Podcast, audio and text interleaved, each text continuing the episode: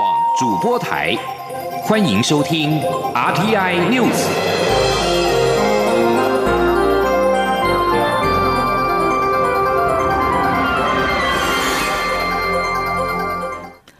各位好，我是张睡华，欢迎收听这节央广主播台提供给您的 RTI News。美国总统拜登上任上任至今将近一个月，外交部今天表示，拜登及美国多位官员在不同场合或专访中，都展现其对台海情势以及中国对台挑衅行为的高度关切，同时强调美国对台湾坚若磐石的支持，并重申将持续遵守美国在台湾关系法以及六项保证下的对台安全承诺，也将支持台湾的国际参与。外交部将在此良好坚实基础上，进一步深化台美关。关系。而由于全球的车用晶片短缺，已经导致汽车生产中断。路透社报道，一名白宫女发言人十七号表示，白宫的资深经济与国安官员已经启动一项新的努力，以协助美国汽车业解决危机。白宫也已经指派美国各地大使馆确定生产晶片的国家和公司，想办法协助解决这项问题，其中就包括台湾半导体大厂台积电。拜登的资深经济顾问迪斯已经在十七号的一封信函中，感谢台湾经济部长王美花和台湾厂商一同致力协助解决这场短缺危机。对此，王美花今天受访时指出，她目前尚未收到这封信，待收到之后再对外说明。卫副部长陈时中十七号受访时表示，台湾原定购买五百万剂由美国辉瑞和德国 B N T 所共同研发的 COVID-19 疫苗，因为外部干预而破局。路透社今天报道，B N T 公司发表声明，仍然会按计划提供疫苗给台湾。对此，中流行疫情指中心主官陈时中今天表示，德国展现人道医疗的情操，主动表达善意。他表示感谢与感佩，也相信 B N T 一定会排除万难，及时签约，和台湾一起终结疫情。记者杨仁祥、刘品熙采访报道。疫情指挥中心指挥官陈时中日前表示，受到中国政治力介入影响，台湾原定购买五百万剂德国 B N T 疫苗破局。B N T 公司十八号透过路透社发表声明，表示仍会按计划提供疫苗给台湾。对此，陈时中十八号下午在记者会中表示，德国跟台湾的商业往来非常多，是台湾可信任的商业伙伴。德国也在去年疫情刚起时，派医疗专机到邻国再送病人到德国治疗，人道医疗情操令人印象深刻。他感谢 B N T 主动表达善意，也相信 B N T 一定会排除万难，尽快完成合约签署。那 BioTech 它的声明里面有讲到要协助世界终结疫情的声明哈，那基本上也是展现了德国人道医疗的一个情操了哈。那我们表达感谢跟感佩。那我们相信 BioTech 一定会排除万难哈，那及时签署合约哈，与台湾一起哈终结疫情。媒体询问 BNT 此举是否为晶片换疫苗，陈世忠说，台湾一直跟 BNT 保持联系，晶片与疫苗是各为独立的事件。台湾也跟取得 BNT 大中华地区代理权的上海复兴没有直接接触。他并指出，当初跟 B N T 洽购疫苗时，双方已经就合约内容达成共识，我方也已签署合约过去，等待对方签署回传。但 B N T 认为有些问题需要进一步研究，才因此延宕。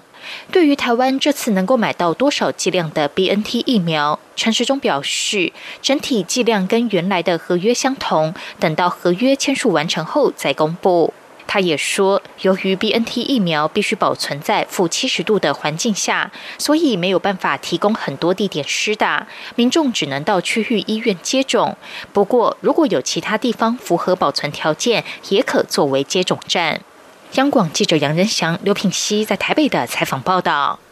采购中国疫苗近来引发话题，两岸医药卫生合作协议也被提出讨论。陆委会副主委邱垂正今天表示，两岸协议的签署及执行仍然需要符合各自的法令规定。如果双方进行医药卫生协议相关合作，也必须要符合我方既有的法律规范。不仅如此，陆方迄今不曾透过协议管道向我方提供录制疫苗的相关讯息，因此陆委会要呼吁各界应该聚焦工位专业领域，探讨疫苗议题，才能够确实维护国民的健康安全。记者王兆坤报道。针对中国疫苗进口议题，陆委会副主委邱垂正指出，中央流行疫情指挥中心已从医卫专业角度清楚说明，且洽询疾管署之后得知，自疫情以来，陆方并未透过两岸医药卫生合作协议管道向我方提供录制疫苗相关资讯，也没有主动表达愿意提供疫苗给我方使用。邱垂正说：“我们还是要要来呼吁，呃，外界对于疫苗的问题。”希望都能够聚焦在工卫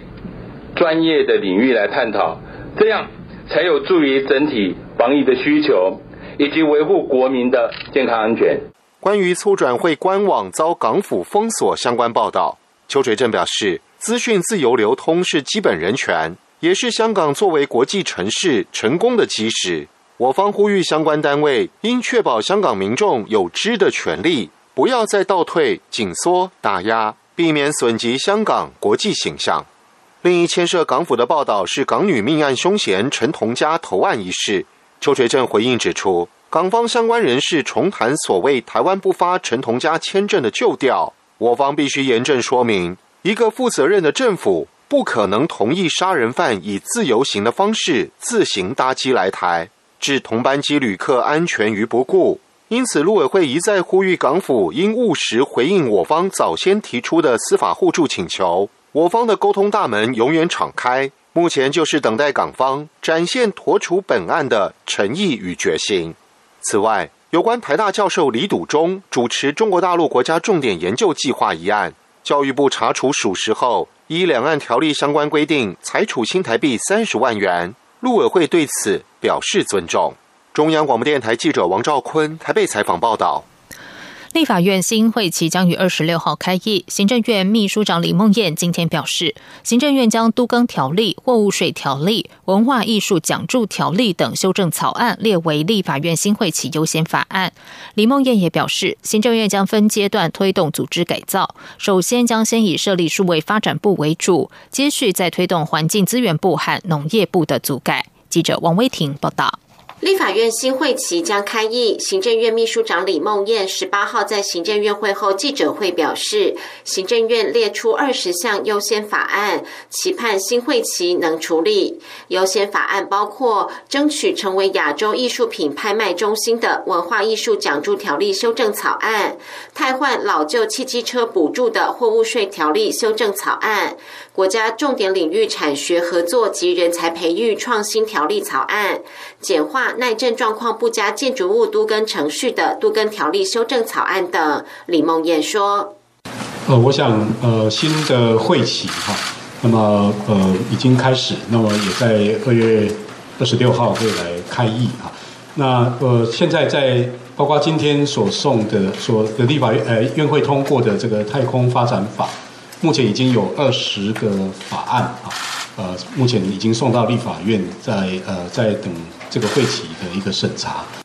立法院上会期并未处理组改法案，李梦燕表示，行政院在新会期分阶段推动组织改造，新会期会先送出数位发展部的组改法案，同时国家通讯传播委员会、国发会和科技部的组织也会配合修改。根据规划，数位发展部将主管通讯、传播产业、网络基础建设、资讯通讯安全等业务，将整并 NCC 通讯传播产业与辅导。业务，交通部邮电司、经济部工业局、国发会资管处部分业务，行政院资安处也将并入数位发展部，并升格为资安署。李梦燕说，第二阶段将推动成立环境资源部，农委会升格为农业部，内政部增设国家公园署，交通部改为交通及建设部，和经济部改为经济及能源部。中央广播电台记者王维婷采访报道。此外，行政院会今天通过《太空发展法》草案。行政院长苏贞昌表示，台湾在科技发展上拥有超强的实力，如果能够结合既有半导体、资通讯、精密机械等优势产业，开拓太空，抢得先机，进而占有一席之地，把台湾的国力打上太空，这将不会只是梦想，而是未来可以达成的美丽风景。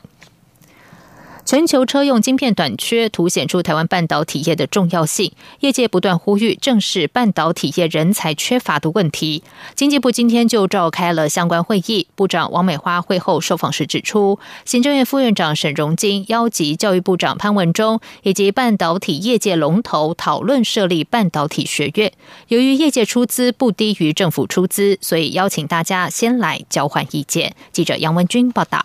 经济部下午停满黑头车，包括台积电董事长刘德英、立基电创办人黄崇仁、裕创董事长卢超群、世界先进董事长方略、中美金及环球金董事长徐秀兰都现身开会。经济部长王美花会后在部务汇报前受访时指出，这场会议是由行政院副院长沈荣金主持，主要是立法院本会期将审查有关半导体相关发展的国家重点领域产学。学合作及人才培育创新条例也将设立半导体学院，所以邀集教育部长潘文忠及半导体业界龙头一起讨论。王美华指出，该法案具有沙盒的性质，并要求业界出资不低于政府出资，所以邀集大家交换意见。他说。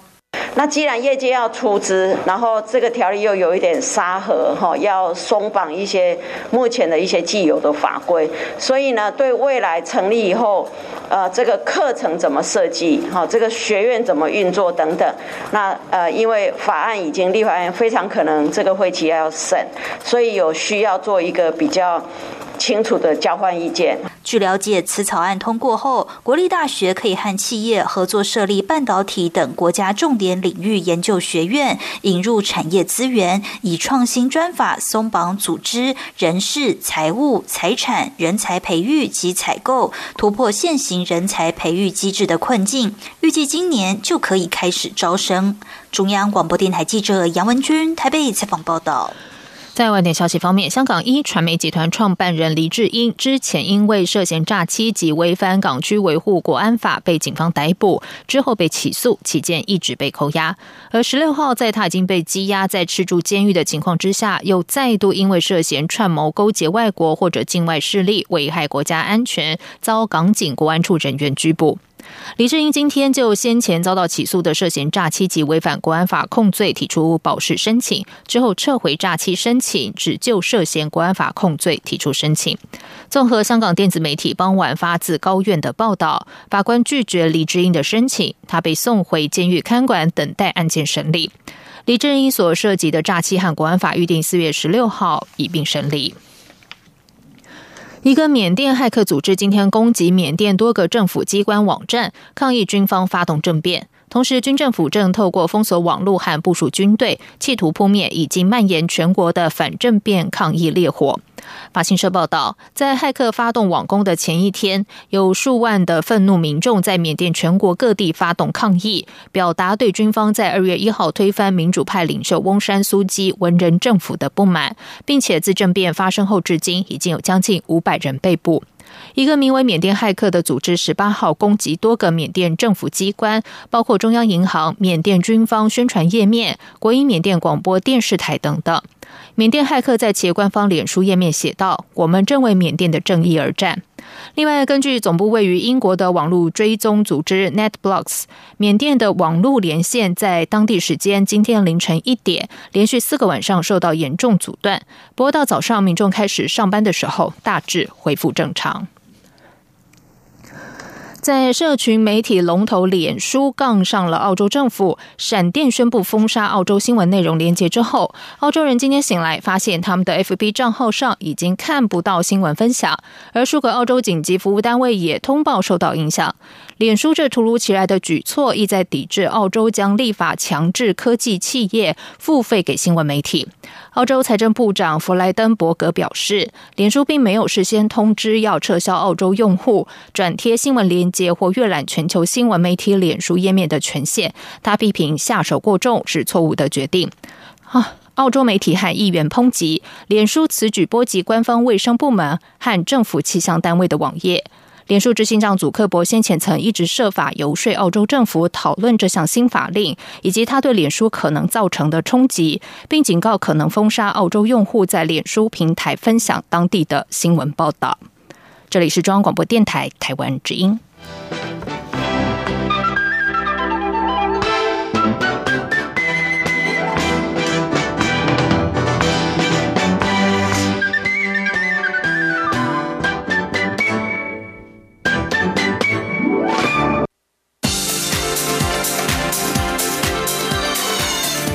是中央广播电台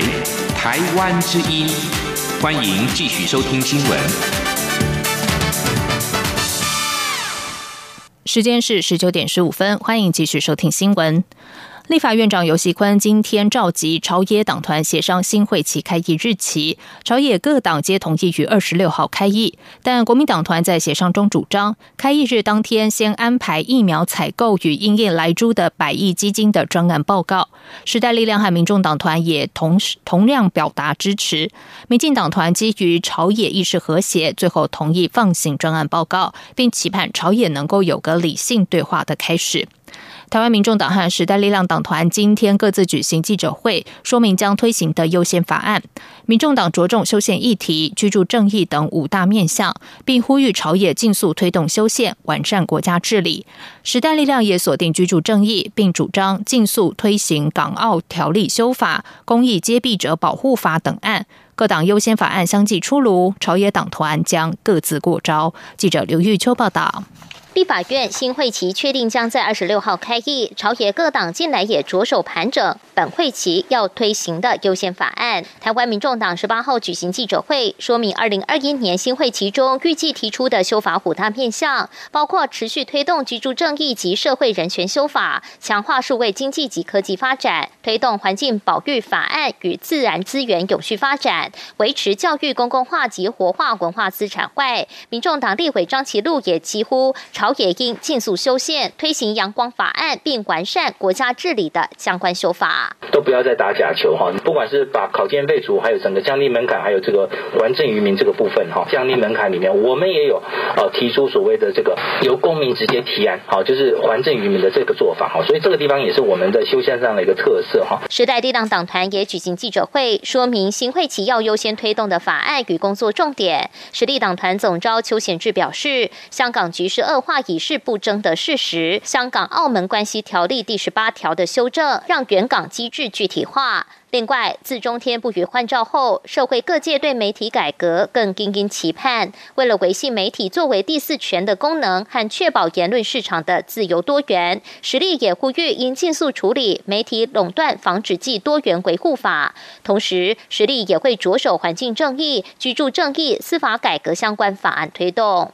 台湾的囤房的问题绝对不是像内政部所说的不严重，是非常非常的严重。所以，我们希望能够就居正居住正义的这个部分，哦，能够去对这个所谓的囤房税。能够优先的来排审，并且去这个能够通过。而国民党团首席副书记长陈玉珍则说，国民党团也将提出多项优先法案，包括揭弊者保护法、跟踪骚扰防治法、国民教育向下延伸、运动产业发展条例等多项民生法案。至于民进党团的优先法案，党团总召柯建明日前指出，今年度国营事业预算案赶不及在日前的立法院临时会处理，因此国营事业预算案列。为本会期的优先处理议案，其他例如滚奖条例、私校退场等，这会期也必须处理。针对组改的部分，则因党团与行政院还有不同意见，因此还要调整以及凝聚共识。立法院本会期除了修宪是重中之重外，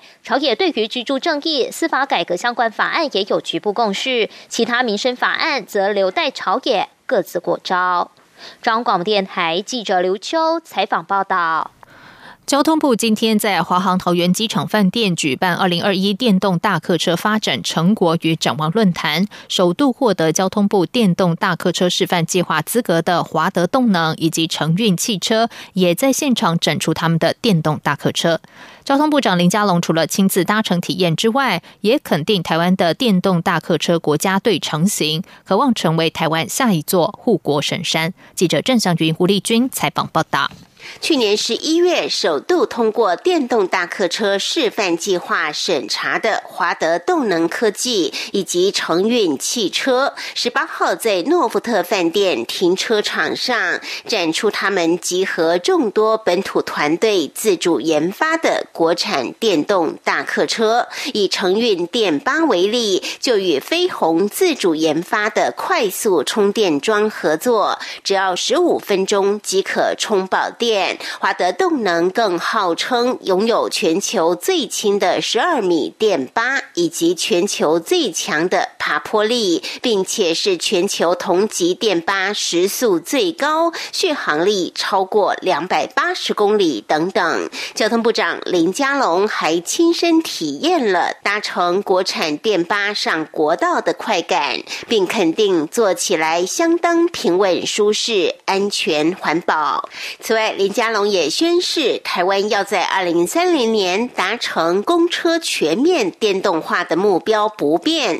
电动大客车示范计划补助要点也从即日起正式上线，希望打造出台湾的电动大客车国家队，成为台湾下一座护国神山。林佳龙说：“台湾需要多一座护国神山。”呃，电动车就是大家看好台湾下个十年的一个火车头产业，而电动巴士可以作为电动车的一个策略突破口。这一点如果突破，那全面展开，台湾会成为一个汽车制造跟服务的大国。那我们交通部啊，很高兴能够促成了电动大客车国家队的形成啊，我们有信心可以进军世界杯。林佳龙指出，过去台湾在汽车产业基本上是国际殖民地，没有真正的技术自主。但从去年十月迄今，已有四百多家资通讯及汽车上下游产业链加入电动大客车国家队，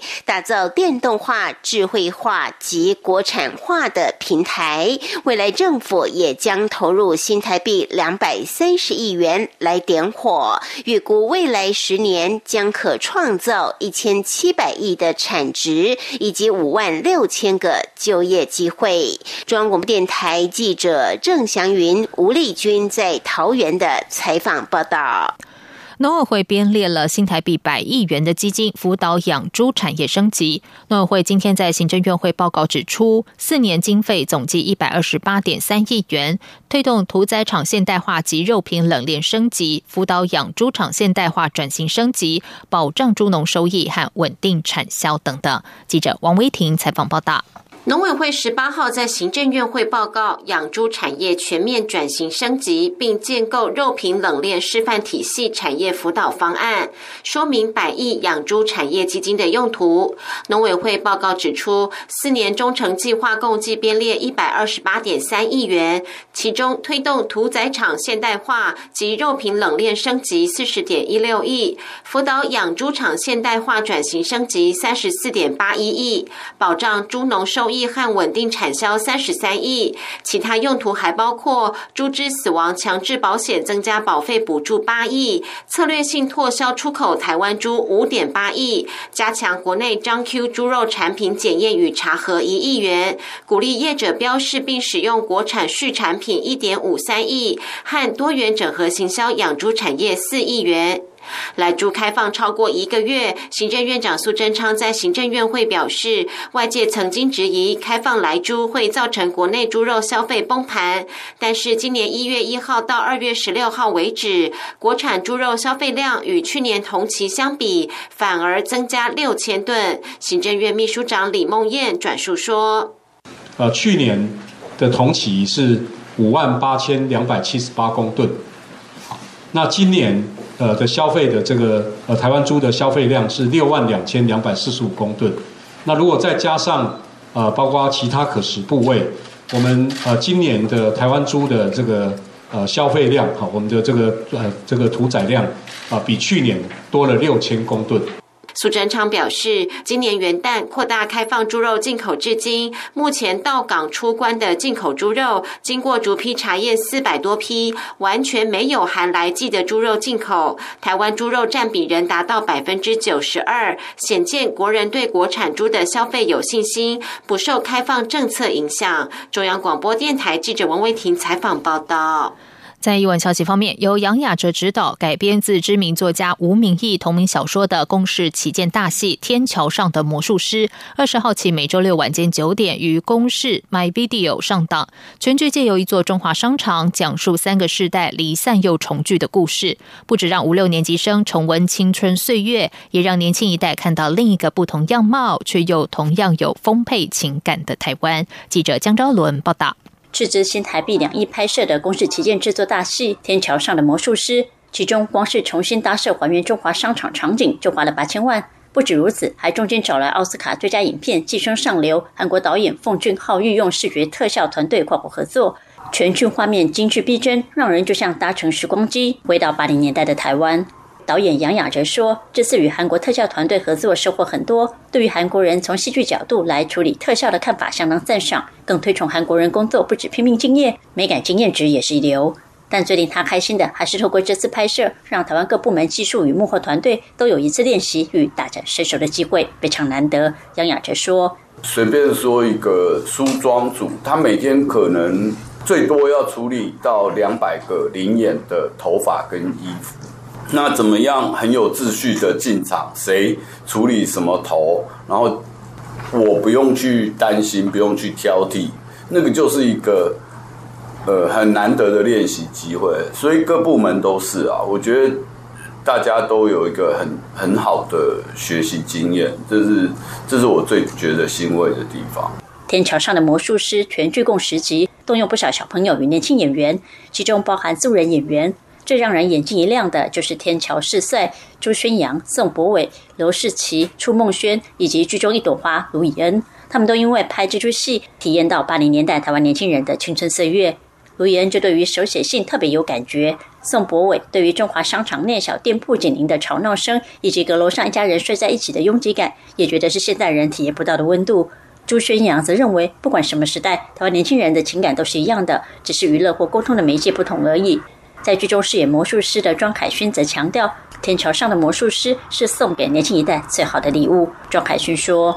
二零二一这一个作品在让观众碰面的时候，它刚好承先启后整合了五六年级生、七年级生的情感，然后也等于是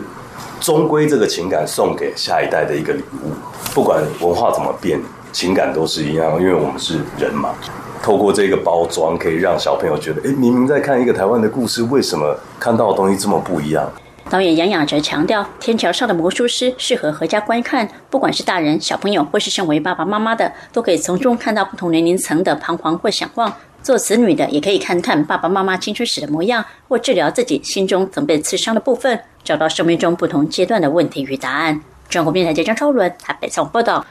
接下来进行今天的前进新南向。前进，新南向。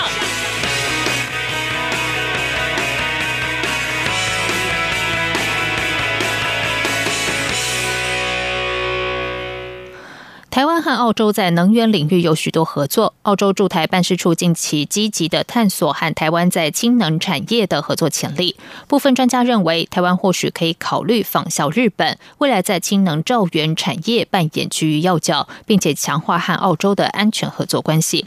澳洲除了在台湾离岸风电发展计划扮演要角，也长期供应台湾液化天然气。不过，澳洲驻台办事处认为，力拼二零二五年能源转型的台湾，在洁净能源领域。还有许多可以和澳洲合作发展的项目。澳洲驻台办事处表示，澳台二零一九年在第二十四届能矿经贸资商会议议定在氢能技术研发、研究开发等领域的发展合作。去年，并且在第二十五届会议中展言相关项目。澳洲期待能够深化、扩大和台湾在洁净再生能源领域的合作。因为天气炎热，在新加坡称为泡泡茶的珍珠奶茶是当地人最爱的饮料之一。去年新国为了防疫而实施类封城阻断措施期间，专卖饮料、糕点等商店暂时关闭，许多民众纷纷赶在关闭前夕跑去买真奶。一名来自台湾、曾经于九零年代在新国创立泡泡茶品牌的业者，无畏疫情，时隔十二年后，近期重返当地手摇饮的饮料战场。来自台湾的 King 具有浓经背景，二十五年前在新加坡创立快乐杯，是新加坡第一代真奶业者之一。如今仍有不少超过三十岁的新加坡人还记得这个品牌。谈到这次重返新加坡的规划，他表示，去年开了第一家店后，预计今年底再陆续开三。家，而下一步将会着眼国际市场。以上新闻由张旭华编辑播报，这里是中央广播电台台湾之音。